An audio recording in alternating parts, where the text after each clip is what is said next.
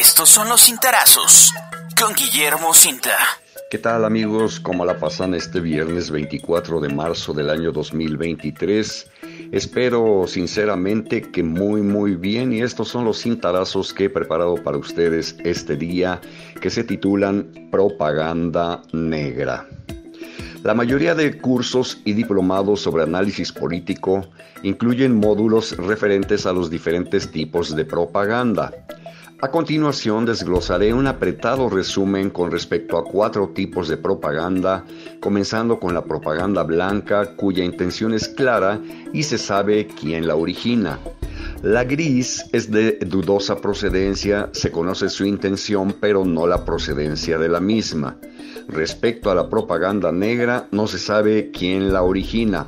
Y la propaganda de desprestigio está dirigida a desacreditar a un grupo, un partido y personas determinadas. Se lleva a cabo utilizando asuntos reales o ficticios mediante tergiversaciones de hechos o expresiones reales realizados por el oponente. Durante el proceso suelen utilizarse sátiras, mofas, calumnias y distorsiones de los hechos para lograr cambiar la opinión pública sobre una persona, una cuestión, tendencia política o social determinada.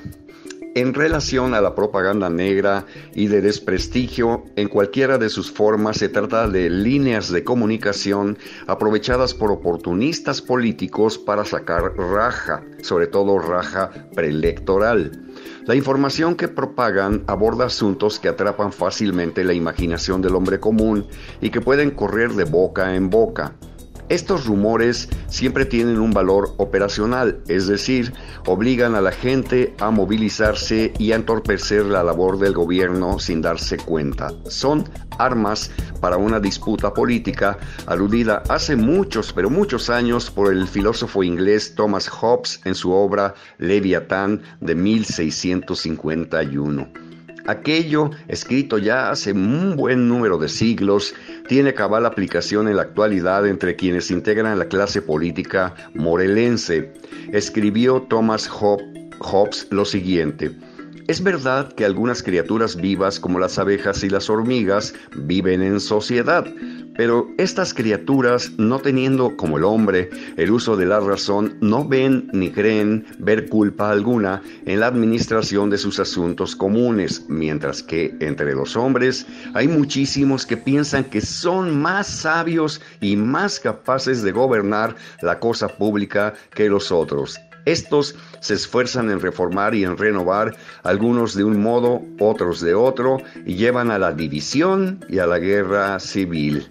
Mucha razón tenía y sigue teniendo Thomas Hobbes. Tengo en, mi archivo un excelente artículo de Daniel Esquivel, máster en consultoría política de la Universidad José Cela de Madrid, titulado Cuando los opositores se radicalizan, el gobierno suele beneficiarse.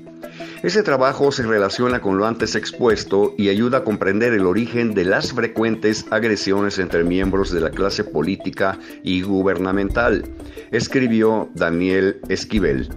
Algunos políticos opositores creen que cuanto más radicales sean sus posiciones políticas, tanto más daño le harán al gobierno, pero no es así. A veces sucede lo contrario y el que sale beneficiado es el gobierno. No me refiero, escribió Esquivel, a las luchas contra dictaduras ni a las guerras civiles, sino a situaciones democráticas comunes en países donde la lucha política se despliega dentro de la legalidad institucional. ¿Por qué ese maximalismo radical beneficia al gobierno? Porque estrecha el mercado opositor, lo hace más chiquito. Al radicalizarse de este modo, la oposición solo convoca a quienes piensan, sienten y actúan exactamente igual. O sea, que se condena a sí misma a un círculo estrecho, un círculo de iguales, un grupo reducido. Hasta aquí el artículo de Daniel Esquivel. Conclusión, la propaganda negra domina en las redes sociales donde miles de personas son guiadas por percepciones y no por verdades. La gente, señoras y señores, cree en aquello que quiere creer. Por ahora es todo. Les deseo a todos, a todos ustedes, amigos del auditorio, que sigan pasando un magnífico viernes y el lunes por aquí nos volvemos a escuchar por este mismo medio. Puedes consultar esta columna y más contenido en www.guillermocinta.com.